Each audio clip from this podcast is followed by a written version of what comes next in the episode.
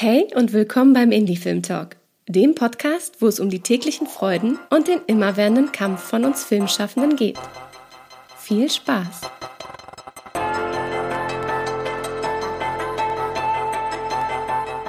Diesen Podcast gibt es nur durch dich.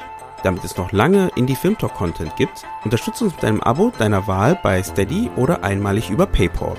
Die Links dazu findest du in den Show Notes. Danke dir! Und jetzt viel Spaß bei einer neuen Folge vom Indie Film Talk Podcast.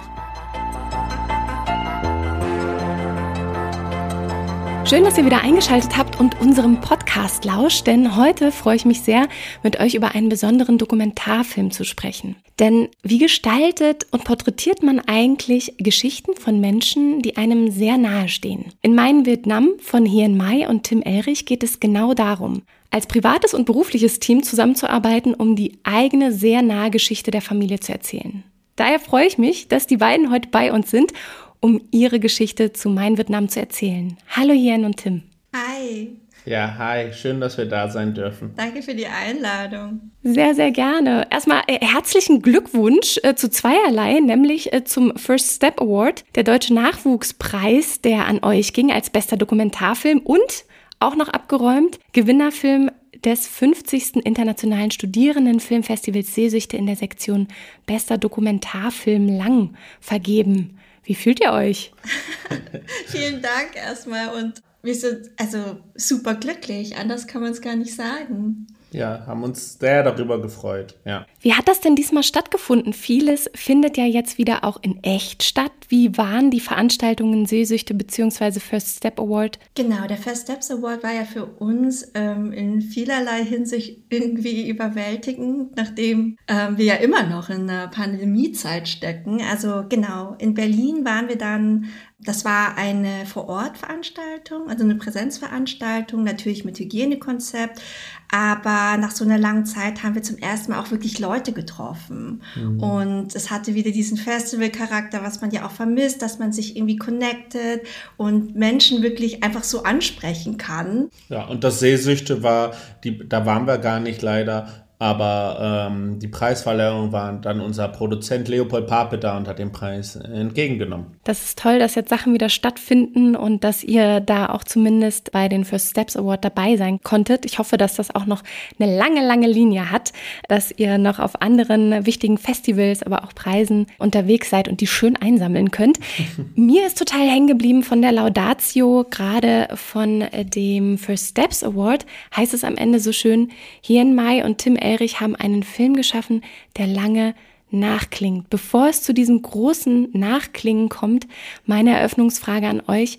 Wie seid ihr eigentlich zum Film gekommen? Hien, wie war dein Weg zum Film? Genau, ich bin ja keine klassisch ausgebildete ähm, Regisseurin. Ich habe ja Kunstgeschichte und Kunstpädagogik studiert, noch ganz alte Schule auf Magister in Frankfurt hier und ähm, habe mich aber im Studium schon immer mit dieser, ich sag vielleicht gern hybriden Identität auch beschäftigt, quasi Vietnam, also das Land oder die Heimat. Also Vietnam ist quasi die Heimat von meinen Eltern und die ich quasi dann nur äh, im Di digitalen kennengelernt habe und dann aber auch Deutschland quasi als mein eigentlich Geburtsort auch.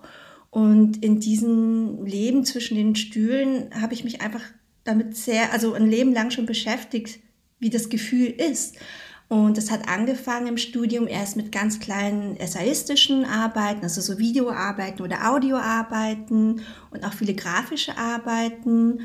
Aber das dann quasi in so einer Narration zusammenzubringen als Film, was für mich dann den Menschen viel näher gebracht werden kann, das ist dann im Austausch mit Tim passiert, der ja auch ähm, ja, Regie studiert. Genau. Tim, wie bist du zum Film gekommen? Regie studiert, aber wie kam es überhaupt zu der Entscheidung zu sagen, ich muss zu diesem Regiestudium? Na, bei mir ist das ein sehr klarer Weg gewesen. Ich wollte es schon sehr, sehr früh. Ich habe als Kind da totale Faszination für entwickelt. Dann war ich skaten. Dann äh, hat man ja auch viel mit Kameras zu tun und irgendwann habe ich mir ein Bein gebrochen und so hatte ich dann aber die Kamera und habe mit meinen Freunden alles irgendwie gefilmt um uns herum. Dann schon mit 15 im Kino angefangen zu arbeiten und ja, da war irgendwie immer schon klar, ich würde das gern machen. Dann hat es bei meiner ersten Bewerbung gar nicht geklappt. Dann bin ich nach Wien, habe da Theater, Filme, Medienwissenschaften und Philosophie studiert und nach dem Bachelor da habe ich mich dann nochmal ernsthaft beworben und dann ist es an der Filmakademie Baden-Württemberg sozusagen geklappt mit dem szenischen Regiestudium. So war mein Weg. Also ich glaube, ich wollte so richtig nie eigentlich was anderes machen. Das war immer etwas, was mich irgendwie ausgewählt hat. Also so, das war immer mein Zugang. Ne? mit Beinbruch und viel Herzblut und du sagst ernsthaft bewerben. Ich finde, das davor klingt auch alles schon sehr ernsthaft und äh, sehr, ähm, ja, einfach voll für die Sache aufgehen zu wollen. Jetzt seid ihr mit Mein Vietnam gerade unterwegs und ähm, habe da einen Film geschaffen, der eben, wie du es auch gerade schon angesprochen hast, hier finde ich dieses, diese hybride Identität ganz toll porträtiert. Wie ist es zu dem Entstehungsgedanken von Mein Vietnam gekommen? Warst du von Anfang an hier ähm, so, ja, ich würde fast sagen, mutig und hast gesagt, ich öffne Tür und Tor meines tiefsten Zuhauses äh, für die Kamera? Oder wie ist es überhaupt dazu gekommen, diesen mutigen Schritt zu gehen? Also dokumentarisch habe ich ja in gewisser Form schon gearbeitet. Ich habe auch fotografiert und dieses Karaoke singen, was man ja auch zum Beispiel im Film sieht oder so Items, die so vielleicht in diesen, genau in diesen Haushalten auch statt, äh, also stehen, ähm, diese, diese, das Hybride auch darstellen. Das habe ich alles auch schon gezeigt und da war das Bedürfnis schon immer da. Und ich glaube, erst als ich dann Tim kennengelernt habe und auch so einen Drang dazu hatte, das ihm zu erzählen und ihm nahe zu bringen und auch natürlich dann war es so, dass er auch meine Eltern kennenlernen konnte. Der Schritt, äh, ja, hat dann dazu geführt, dass wir dann gesagt haben, ja komm, warum nicht noch einen Schritt weitergehen und das ähm, in einem Dokumentarfilm, also im bewegten Bild festzuhalten. Ja. Aber man muss vielleicht interessanterweise auch sagen, ähm, als ich so in München aufgewachsen bin, das fiel mir schon schwer, überhaupt auch Freunde und Freundinnen mit nach Hause zu nehmen.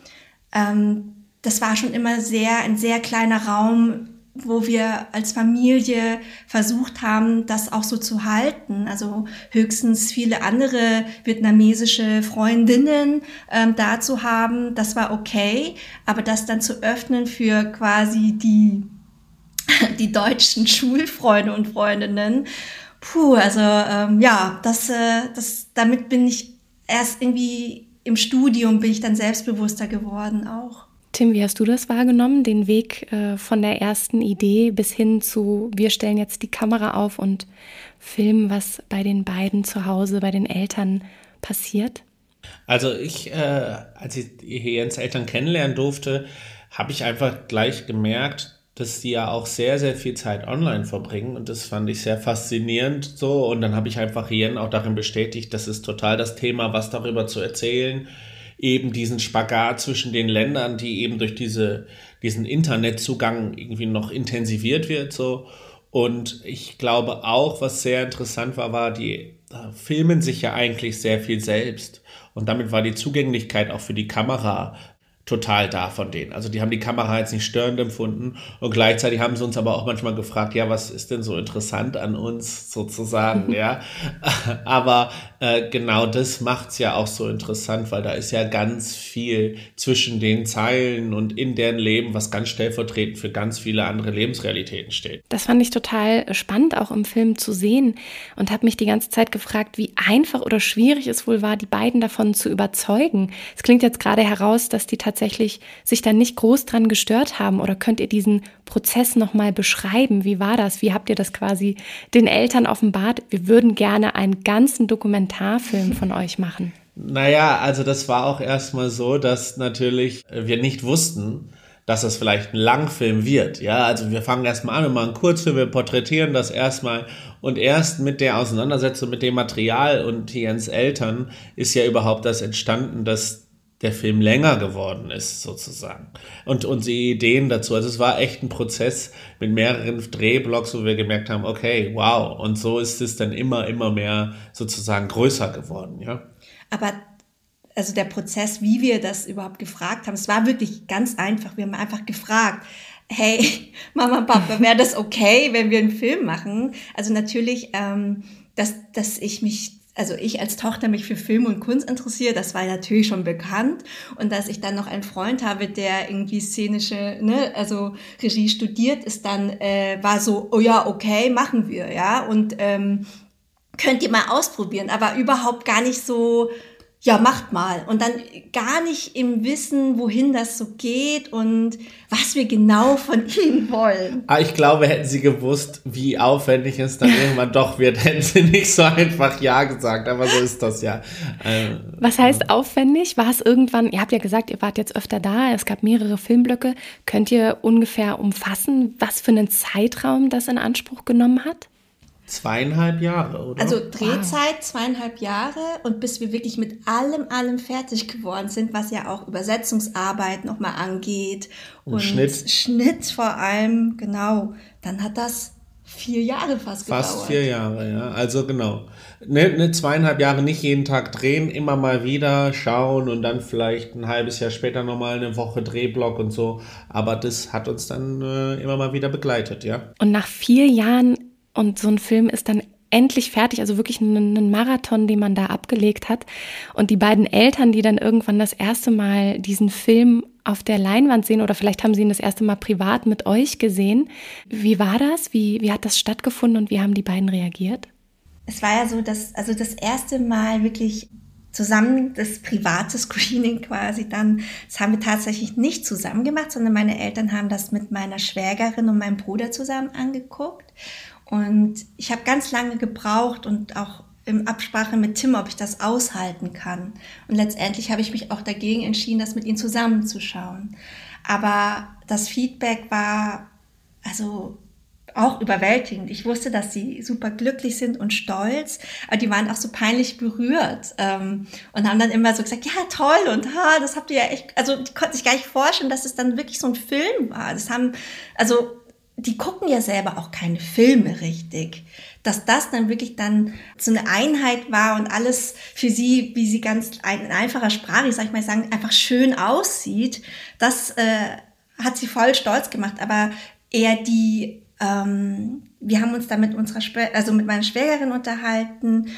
Und als wir einfach nur darüber gesprochen haben und sie gar nicht reden konnte am Ende, sondern nur geweint hat, da haben wir einfach gemerkt, okay, da ähm, ist uns was gelungen, was wir vielleicht vorher auch nicht ähm, vorhersehen konnten, weil sie auch, also sie hat beschrieben, dass es ein unglaubliches Gefühl ist, was wir transportiert haben, dass sie ist erst, sie wurde, also sie ist Amerikanerin, muss man wissen, die jetzt wegen meinem Bruder nach Deutschland gezogen ist, aber auch ähm, vietnamesisch, also quasi ähm, Vietnamese American.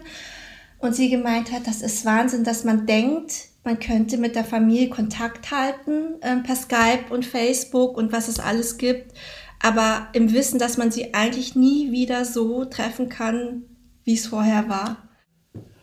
Und was ich noch ergänzen möchte, ist, dass natürlich auch so eine Konfrontation, wenn jemand sich dann, also die Eltern sich auf der Leinwand sehen und dann sozusagen darüber reflektieren. Oft ist das einem auch fast viel zu nah, dass da keine ganz besondere Reaktion kommt. Ja, oft ist es ja immer mit einer gewissen Distanz und Menschen drumherum, die können viel besser reflektieren als die Person, die sich jetzt selber da sieht, sozusagen. Ja, also ich glaube, das ist, da kann man nicht zu viel von erwarten von der Person, die sich selbst dann sieht.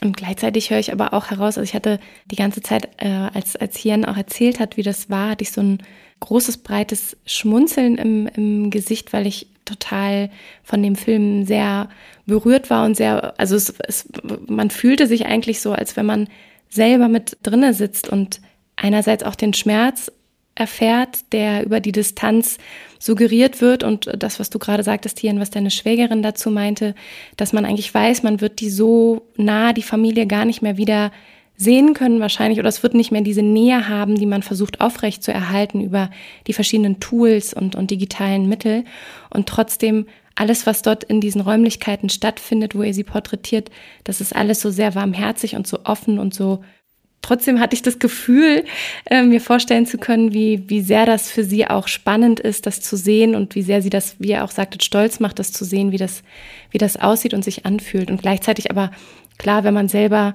Protagonist oder Protagonistin solch eines Films ist, dass man das wahrscheinlich nie so richtig äh, wahrnehmen kann, mhm. wie ja. sich das wohl anfühlt oder das reflektieren kann. Total.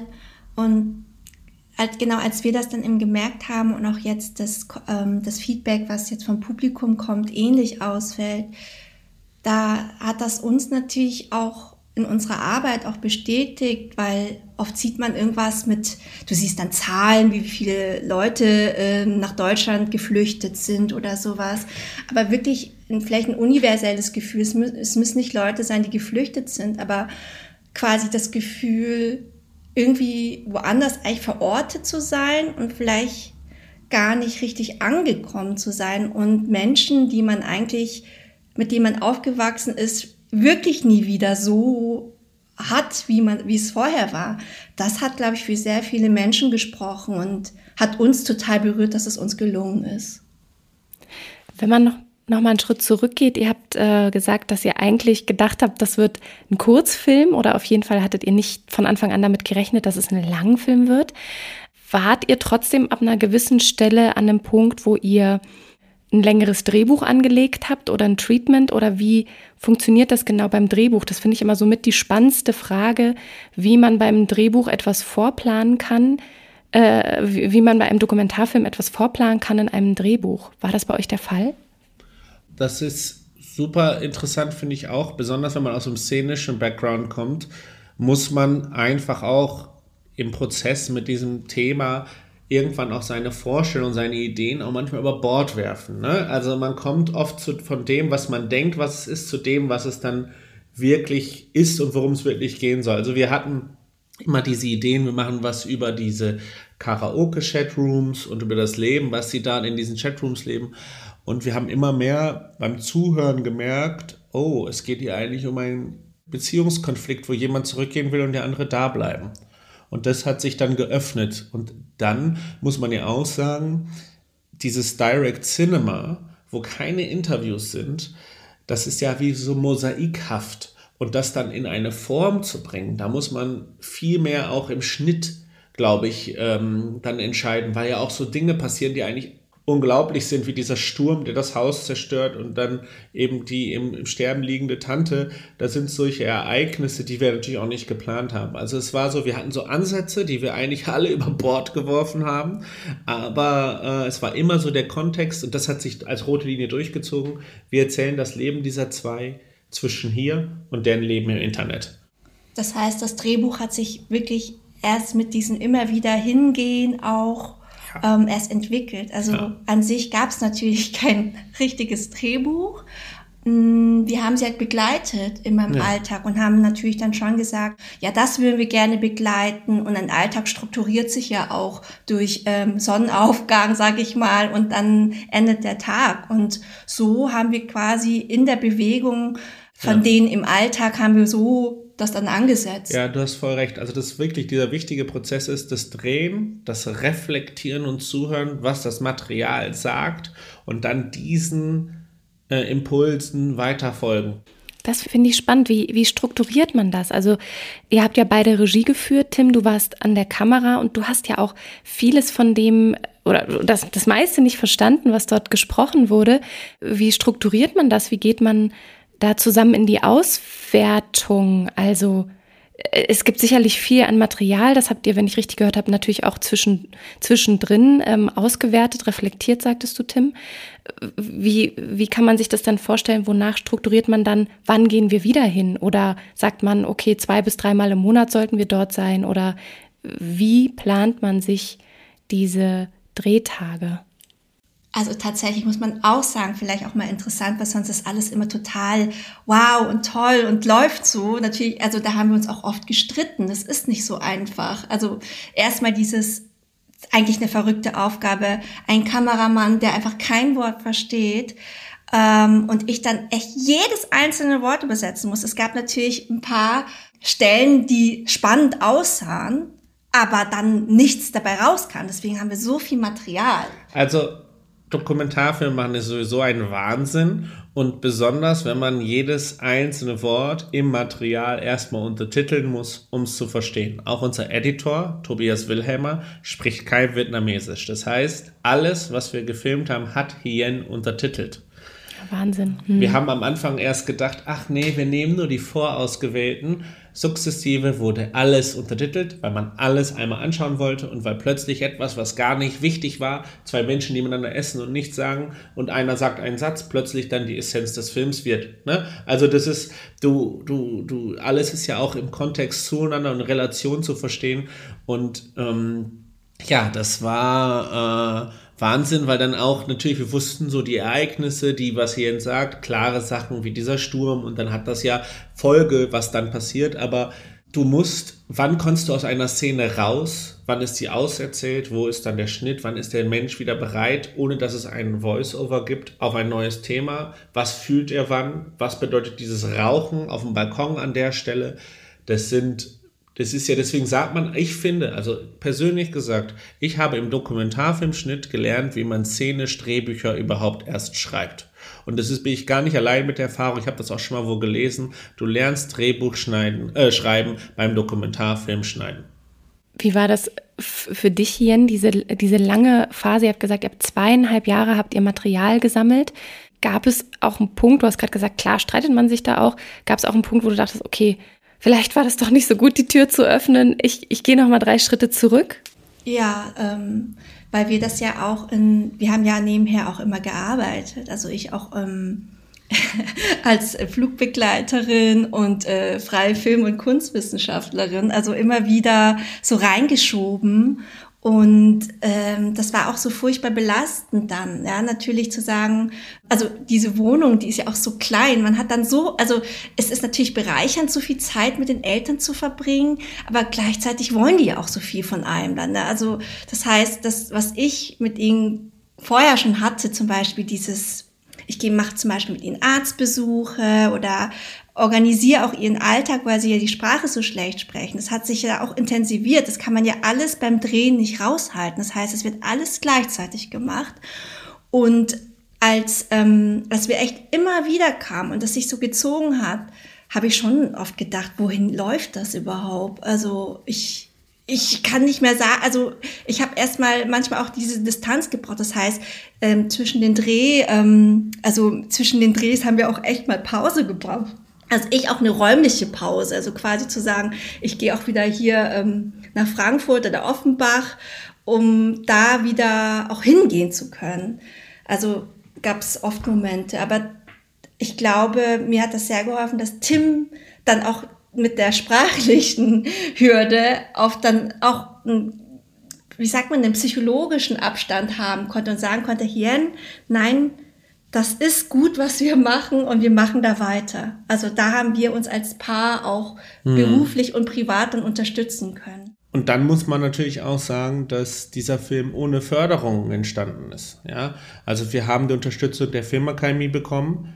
Ja, das ist bisschen, ganz wenig, also aber trotzdem toll, weil wir das Technik auch umsonst kommen, aber dieser Film war so, wir haben damit nichts verdient, wir haben das gemacht, dann bist du irgendwann in der Wohnung, du nimmst so ein persönliches Topic, wo du dann irgendwann merkst, in welche Richtung geht es. Und dann kannst du natürlich auch daran verzweifeln, aber es ist genau dann wichtig, weiterzumachen um damit auch die Filmlandschaft möglichst vielleicht auch zu ändern, weil warum werden viele Filme nicht gefördert wie dieser Dokumentarfilm? Weil er komplett auf Vietnamesisch ist. Und es eben äh, oft die Frage ist, muss ein Film ganz in Deutsch sein?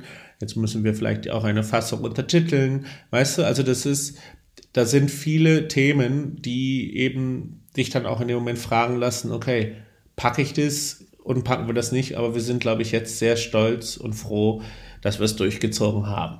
Ja, total Hut ab. Also, dass ihr diese Zeit und, und dieses Herzblut investiert habt. Also, finde ich auch nochmal total wichtig, dass du das so stark machst, Tim. Also auch nochmal zu sagen, es gab hier keine weitere Förderung. Ja, also es gab die Unterstützung von der Filmakademie. Aber wir haben so an dieses Projekt geglaubt, auch einfach, weil es, äh, korrigier mich gern oder ergänz mich, ähm, dass es auch mehr Vielfalt ähm, gerade im Dokumentarfilmbereich gibt und man auch gerade diesen Film in seiner puristischen Art mit eben der Sprache und all dem, was dazu gehört, zeigt, weil das macht ja Dokumentarfilm auch aus. diese anderen Welten zeigen zu können, diesen Mikrokosmos. Total. Und Dokumentarfilm muss auch zulassen, dass sich etwas entwickelt. Wenn wir sowas wie anschauen wie diesen Skandal mit Love Mobile, da ist ja was aus dem Druck, etwas abzuliefern entstanden. Ja, das war ja keine bewusst absichtlich, ich täusche jetzt, sondern die Dokumentaristin hat es dann nicht geschafft und wollte eine Deadline einhalten und so ist das passiert. Es ist ganz wichtig und das war auch unsere Chance sozusagen in dieser Situation zu sagen, wir haben jetzt keine Deadline von dem Sender. Wir gehen noch mal ein Jahr weiter. Wir, wir suchen, was es ist und das das ist ganz wichtig, dass sich der Dokumentarfilm und auch die Dokumentarfilmförderung in Deutschland diese Chance erhält. Man kann nicht im Vorfeld immer wissen wohin es geht. Und es ist ganz wichtig, diese Leerstelle da zu lassen, um das zuzulassen, ja. Aber vielleicht auch, wie wir zusammengearbeitet haben, ist ja auch ähm, doch ein bisschen besonders oder ähm, hat mich natürlich auch immer zum, es gibt Zweifel immer aber das Selbstverständnis auch zu sagen, nein, ich kann das machen, auch wenn ich nicht jetzt an der Filmakademie studiere oder sowas, sondern dass in, also dass man da auch interdisziplinärer denkt und auch irgendwie über den Tellerrand heraus, sage ich mal, dass man durch so, sage ich mal, Allyship was viel Größeres schaffen kann, was man sonst vielleicht nicht zusammenbringen könnte. Mhm. Warum sollte ich jetzt als, ich sag mal, Kulturwissenschaftlerin nicht versuchen, einen Film zu machen oder auch zu fragen über meine Eltern, ist das irgendwie eine zu kleine Story? Was ist es überhaupt? Kann ich das? Und auch ähm, zu sagen, ich arbeite mit einem deutschen also Regisseur zusammen. Das sind ja alles Sachen, die ähm, erstmal überdacht werden müssen, ob das irgendwie gut ist oder nicht oder ob das funktioniert. Und ich finde oft, dass man sowas oft gar nicht ausprobiert, ja, oder immer dann nur ähm, Probleme sieht, anstelle zu sagen, aber das wäre doch vielleicht gewinnbringend oder das wäre doch bereichernd. Also zu sagen, zusammenzuarbeiten und sich das aufzuteilen. Ähm, das musste ich auch erstmal lernen, dass man das so abgeben kann und sich halt so komplett vertrauen stärker kollaborativ zusammenzuarbeiten oder auch ja. eben interdisziplinär. Ähm, ich hänge noch immer an diesen zweieinhalb Jahren. Wie kamt ihr denn eigentlich zu dem Entschluss zu sagen, jetzt nach dieser Zeitspanne haben wir genug Material? Was war der Auslöser zu sagen, jetzt haben wir alles, was wir brauchen? Woher weiß man das? das weiß also, irgendwann haben die Protagonisten dann doch keine Lust mehr und man merkt, es neigt sich dem Ende und es war auch immer wieder, aber jetzt ist vorbei, oder? Jetzt ist vorbei. Und man merkt auch irgendwann, man kommt an, an die Grenze. Ja, also da muss man, glaube ich, ganz ehrlich sein. Irgendwann merkt man, okay, das haben wir jetzt schon in der Facette in einer anderen Szene. Das ist jetzt redundant, weil es sich eigentlich wiederholt. Und natürlich haben wir auch eine Klammer, eine zeitliche. Die Geburt des Enkelkindes schließt ab was, äh, ob das Kind kommt, was wird in Deutschland passieren. Und ich glaube, das war so die Klammer, ja, dass man merkt, okay, dieses Enkelkind, das ist dann der Schlüssel und das Ende und dann ergibt, hat sich das sozusagen daraus ergeben, ja. Ja, ich würde auch sagen, dass auch genau, ähm, die Mama hat dann aufgehört, den Deutschkurs zu machen. Ja. Dann, genau, sind die Großeltern geworden und damit auch für, für meinen Vater quasi natürlich, man kann nicht immer sagen, ob eine Entscheidung endgültig ist, aber dass sie jetzt erstmal doch in ja. Deutschland verortet sind, das, das, war für uns dann Drehschluss. Mm, also ich, ich stelle mir gerade vor, wie man das kommuniziert oder eben bestmöglich organisiert. Wann habt ihr entschieden, dass ihr mit der Kamera deine Eltern besucht und wann nicht? Also hattet ihr die immer schon im Petto, damit man was mit aufnehmen kann? Habt ihr das mit denen klar besprochen? Übrigens, im Februar kommen wir wieder für zwei Tage. Wie habt ihr das entschieden? Also ich bin ja eh so oft da, auch ähm, weil ich die so unterstütze auch, also mit Terminen. Und dann haben wir es versucht, immer auch so zu koppeln. Also wir haben natürlich auch versucht, also die beiden nicht in ihrem wie sagt man, in ihrer Struktur ähm, zu stören, dass man sagt, okay, wir kommen da und da, wenn das gerade passt. Oder hm, als dann zum Beispiel meine Tante gestorben ist, dann bin ich natürlich nach Hause gefahren, um zu sagen, dass man halt einfach da ist, ja. Und ähm, dann habe ich natürlich mit Papa schon, also vor allem mit Papa, weil der total kameraaffin ist selbst und selber ja alles früher aufgenommen hat, habe ich gefragt, ob ich die Kamera mitnehmen soll. Ja, also und es das war, war, im Einverständnis, also einfach, wir, wir sprechen uns ab und ja. Ja, es waren so die Ereignisse, die das dann auch hervorgerufen haben, dass wir sagen, okay, jetzt kommen wir. Und sonst haben wir es immer mal wieder probiert. Ja, und du musst dir auch vorstellen, manche Shots, wie zum Beispiel, wenn die da morgens in der Küche sitzen, sowas entsteht ja nur, weil wir, wir wissen, die stehen um 6 Uhr auf, also stehen wir um 5.45 Uhr auf, stellen die Kamera dahin und gehen weg, gehen wieder schlafen. Wir haben die Kamera eingestellt, dass sie ungefähr eine Stunde aufnimmt und wir mal gucken, was passiert. Also das ist auch so ein, also das, das muss man sich auch vorstellen, um diese Echtheit und Authentizität. Natürlich, irgendwann wird man so müde und irgendwann sehen die die Kamera auch nicht mehr. Aber das sind auch so Momente, diese Intimität, die der Morgen hat, dann auch zu erhalten. Mhm. Weil würden wir da sitzen mit der Kamera, wird das ja den, die Küchenszene ganz anders machen, als wenn da die Kamera einfach nur steht, sozusagen, und gar nicht beachtet wird. Aber das Total. ist auch so ein Move, ja, zu sagen, man, man lässt sie einfach Trick. normal ja. aufstehen, man stört sie nicht. Und äh, man hat irgendwann haben die, die wussten nicht, ob die Kamera läuft oder nicht. Das war dann auch irgendwann egal. Und wir haben natürlich, wir wussten, aha, wenn die aufstehen, setzen die sich ungefähr so hin. Dann haben wir antizipiert. Ich habe die Kamera hingestellt in der Hoffnung, sie setzen sich genauso hin, wie ich es erwarte, dass es passieren wird. Deswegen haben wir ja auch, und das musst du ja so machen, weil du, weil, wenn du den Film ja siehst, diese Einstellungen sind ja alle sehr tableauhaft und klar, die Kamera bewegt sich nicht. Also musste ich immer, habe ich gesehen, wie die sich arrangieren und dann habe ich gesagt, okay, das wäre jetzt ein Shot. Und jetzt schauen wir mal in der Hoffnung, dass sie sich genauso in den Shot reinbewegen werden, wie ich es beim letzten Mal gesehen habe. Gab es noch so andere Kniffe oder Learnings, die ihr mitgenommen habt, wo ihr sagt, ah, das, das würden wir beim nächsten, wenn es einen nächsten Dokumentarfilm gibt, äh, das würde ich beim nächsten Dokumentarfilm wieder so machen, wie der Kniff mit, wir stellen morgens die Kamera aus und die Kamera war einfach schon so oft da, dass die die gar nicht mehr beachten und das bringt diese Authentizität. Gab es noch solche Kniffe? Ein Kniff war zum Beispiel, dass es gerade in Auseinandersetzungen zwischen Hiens Eltern manchmal gar nicht so schlecht war, wenn Hien den Raum verlassen hat. Ja, das stimmt. Ich habe ihn eh verlassen, aber manchmal habe ich es einfach nicht ausgehalten, deswegen bin ich dann raus. Ja. Das hat geholfen. Ja, damit, weil ich ja. sozusagen die Sprache gar nicht spreche und auch gar nicht betroffen bin und mich der Streit ja sozusagen auch nicht emotional betrifft, so wie Yen vielleicht. Und es gab so Abende, wo die sich gestritten haben dann und ich saß einfach und ich so, okay, jetzt habe ich eine Minute den Vater gefilmt, keine Ahnung, was hier passiert. Ich schwenke mal rüber in der Hoffnung, dass da was passiert, weil ich konnte ja dem Gesprächssinn gar nicht folgen. Also ich war total wie eine Fliege wortwörtlich, weil ich die ja nicht verstanden habe. Und ähm, ja, also das war auf jeden Fall äh, ein Trick. Und sonst, manchmal muss man auch, das finde ich bei Direct Cinema, man unterhält sich im Leben ja nicht so oft, wenn alle Themen klar sind. Manchmal ist es ganz gut zu sagen, okay, jetzt setzt euch hin und ihr habt einen Konflikt, jetzt redet miteinander. Gar nicht so unbedingt zu sagen, was, weil all diese Beeinflussungen oft in, eigentlich backfiren, aber so eine Konfrontation herzustellen, indem man sagt, okay, sprecht bitte miteinander. Und dann das, was sie sagen, anzuhören und wieder daraus zu antizipieren, okay, darum könnte es weitergehen. Ach, darum geht es eigentlich und sowas. Ich habe gleich nicht direkt einen Trick, aber was man auf jeden Fall auch mit einberechnen sollte, Zeit nämlich. Also, oder wenn meine Eltern eben putzen gehen, dann sind wir auch manchmal putzen gegangen. Also so ein Drehtag, auch wenn wir natürlich den Alltag antizipieren, es kann anstrengend sein. Natürlich ist es anstrengend. Mhm. Und das, also abends haben wir dann oft gesagt, na gut, dann ähm, übernehmen wir die Schicht. Mhm. Ist ja ganz selbstverständlich. Und die können auch mal entspannen. Also auch wirklich körperliche Arbeit auch wirklich dann abnehmen. Das äh, muss auch unbedingt drin sein.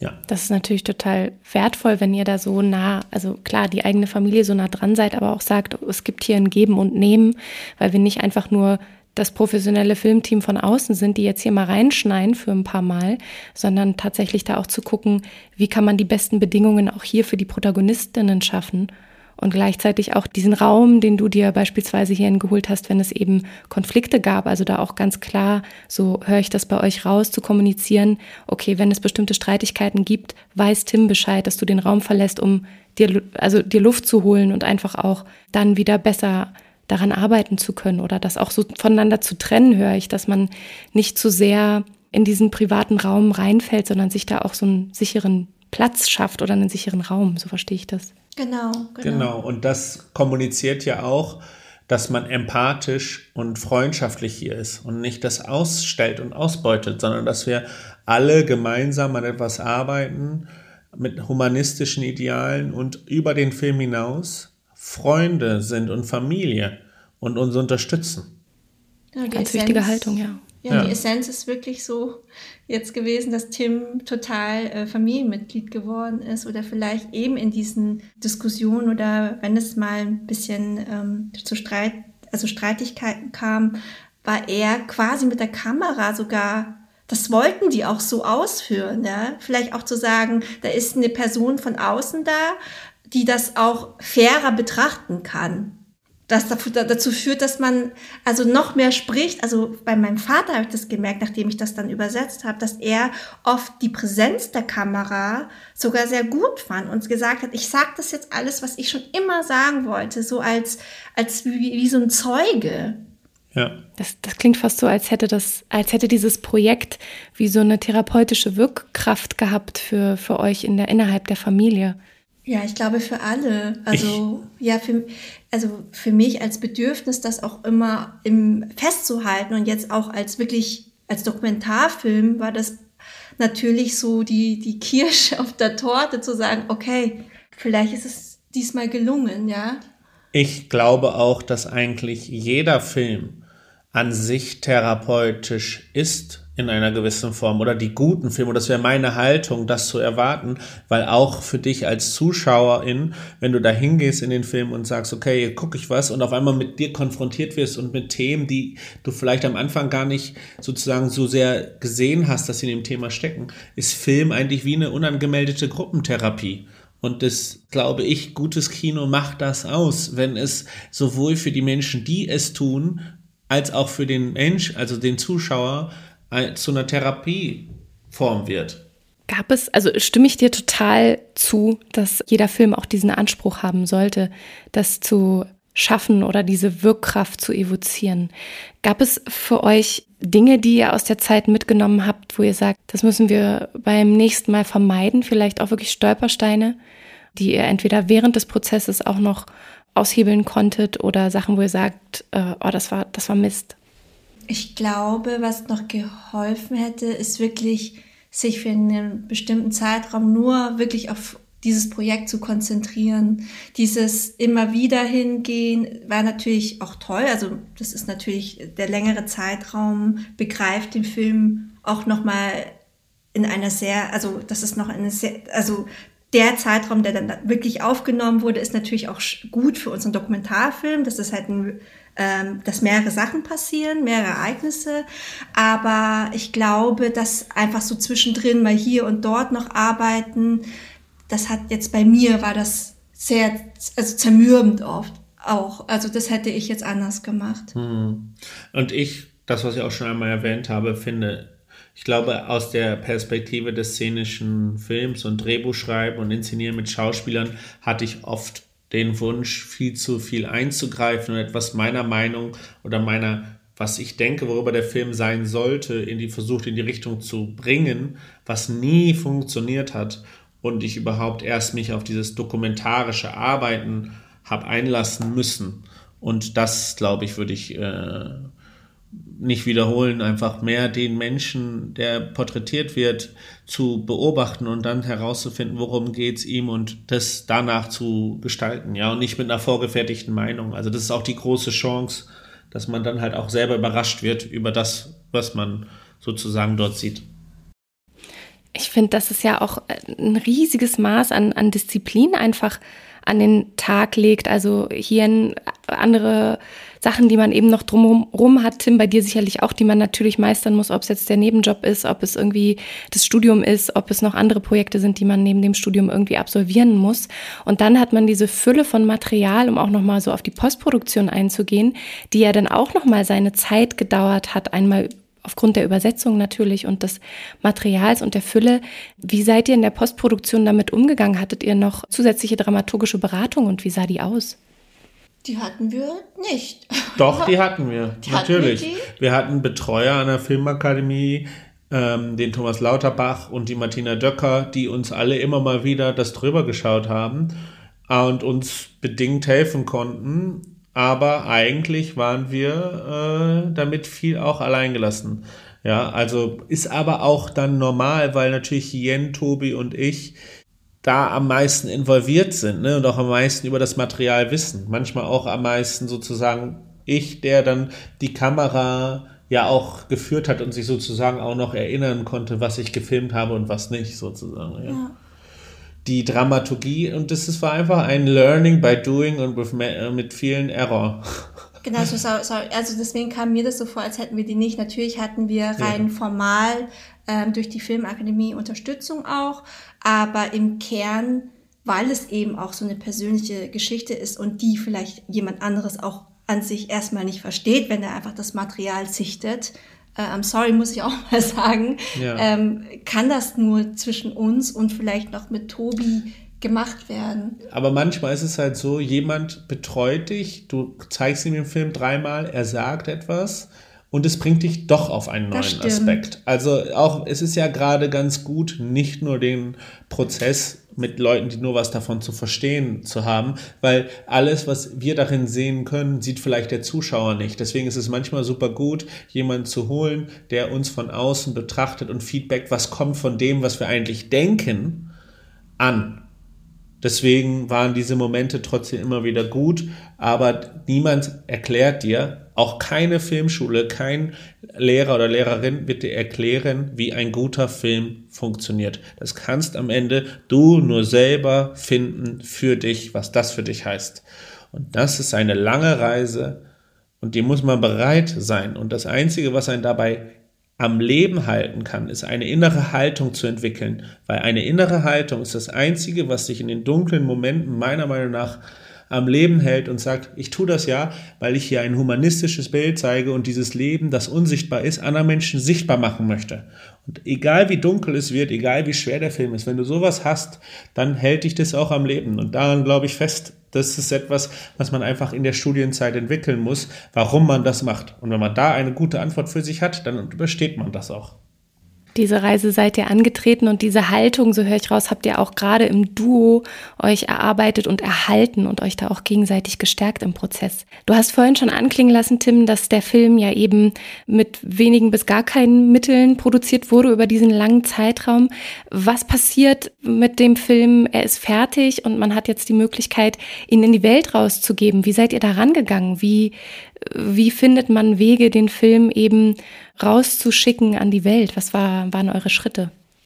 Mm, was vielleicht noch wichtig ist, wir haben im Team noch ähm, den Leopold Pape, unseren Produzenten, der auch gerne Tonangel, die Tonangel gehalten hat und auch, auch super Familienmitglied wurde jetzt bei meinen Eltern.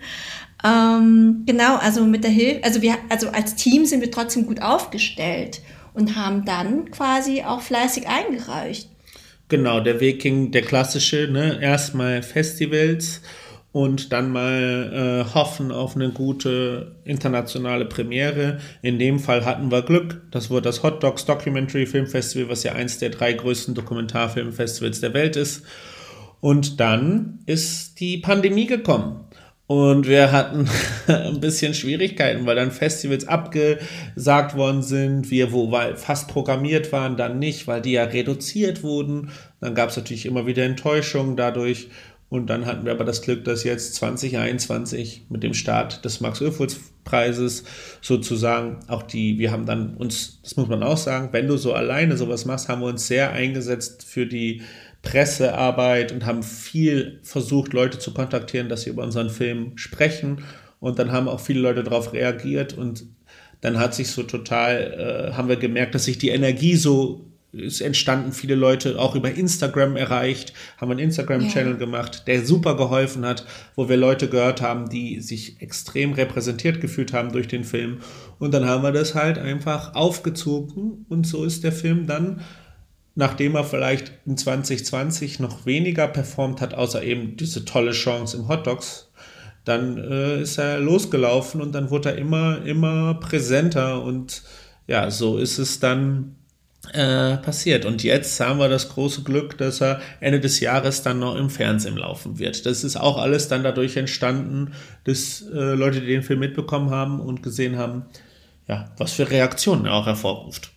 Das ist ja schon total der große Preis überhaupt auch jetzt die Aufmerksamkeit nach dieser langen Strecke, auch Durststrecke durch Corona etc. zu bekommen, dass ihr im Fernsehen lauft. Habt ihr da schon einen äh, Termin, den ihr vielleicht uns mitteilen möchtet? Wo können wir euch wann sehen? Also Anfang November ähm, soll es im SWR laufen und dann quasi nach der, ähm, also nach dem, nach der TV-Ausstrahlung ist es in der ARD-Mediathek zu sehen. Das Ganze setzen wir auch noch unter die Show Notes, äh, damit wir die Zuhörer und Zuhörerinnen auf dem Laufenden halten, wann genau das im November stattfindet und ansonsten natürlich in der Mediathek verfügbar ist zum unbedingt anschauen können.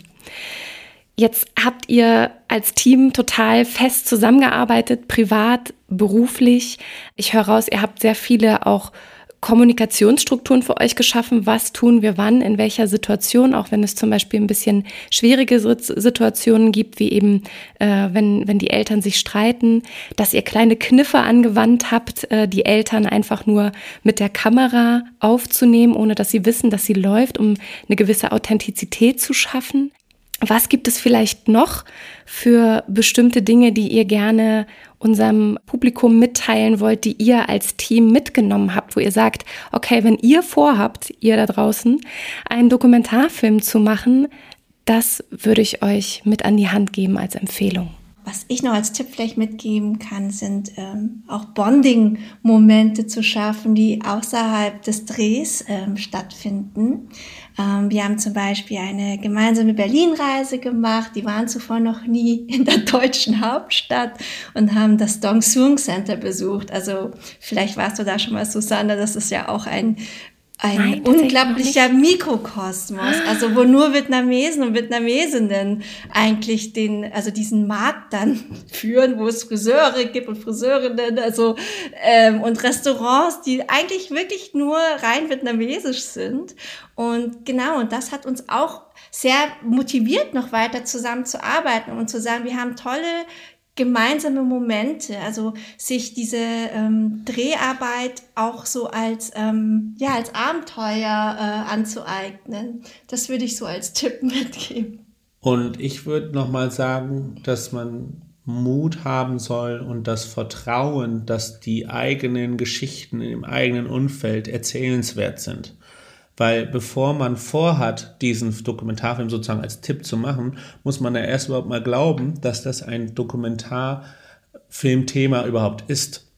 Und da ganz wichtig, dass das, was man erzählen kann, auch wenn es einem vielleicht manchmal banal oder zu nah erscheint, dass das, wenn man darüber still mal reflektiert, oft da die schönsten und wichtigsten Geschichten deiner Filmemacher in Karriere sein kann, in dem, was du vor deiner oder in deiner eigenen Wohnung oder vor deiner Haustür eben erlebst. Daran zu glauben, dass diese Geschichten erzählenswert sind und dass sie bereichern das Filmemachen und dass sie, dass man das verfolgen darf und kann. Und wenn man sich unsicher ist, sich noch jemanden mit dazu holen, damit man als Team gemeinsam dieses Abenteuer ja. antreten kann. Das ist ein total schönes Schlusswort und ein total schöner Schlussgedanke, den ich äh, gerne mit raussende an unsere Zuhörer und Zuhörerinnen. Ich bedanke mich ganz herzlich bei euch beiden, Hien und Tim. Und meine letzte Frage an euch noch, was steht jetzt noch in den Startlöchern? Also wir wissen, in ganz klarer Nähe ist die Ausstrahlung eures Films im Fernsehen. Was ist sonst gerade bei euch noch präsent? In nächster Zeit haben wir in München ein ähm, Screening im Kino. Und da werden wir mit meinen Eltern auch sogar zusammen zu sein, bei den Filmkunstwochen oh, wow. in München. Und sonst, also ich selbst arbeite weiterhin in der interkulturellen Filmbildung und auch als Kuratorin. Und ja, mal schauen, was die Zukunft bringt. Genau, und ich mache mit dem ZDF kleinen Fernsehspiel meinen ersten szenischen Lang- und Kinofilm. Und den drehen wir nächsten März und da sind wir total in der Vorproduktion. Ja. Also es ist ganz bald auch noch Neues von euch zu erwarten und ihr seid auch in spannenden Projekten mit drinne und eben auch in der Filmbildung, wie ich bei dir rausgehört habe, Hien. Ich drücke euch für alles, was kommt, die Daumen. Ich freue mich, euch hoffentlich bald irgendwann mal zu sehen, in echt, vielleicht ja auch auf einem Filmfestival und bedanke mich erstmal nochmal ganz herzlich, dass ihr da gewesen seid mit eurer Geschichte zu Mein Vietnam. Wir bedanken uns auch herzlich. Genau, danke, dass wir da sein dürfen. Sehr gerne. Und euch da draußen wünsche ich einen schönen guten Morgen oder einen Nachmittag oder falls ihr gerade dabei seid, ins Bett zu gehen, eine gute Nacht und hoffe, ihr habt einiges mit aus dieser Folge rausgezogen. Abonniert unseren Kanal bei Spotify oder auf verschiedenen anderen Podcast-Anbietern. Schaut auch mal bei Steady vorbei und lasst müden Euro da. Und ansonsten hören wir uns ganz bald. Macht's gut!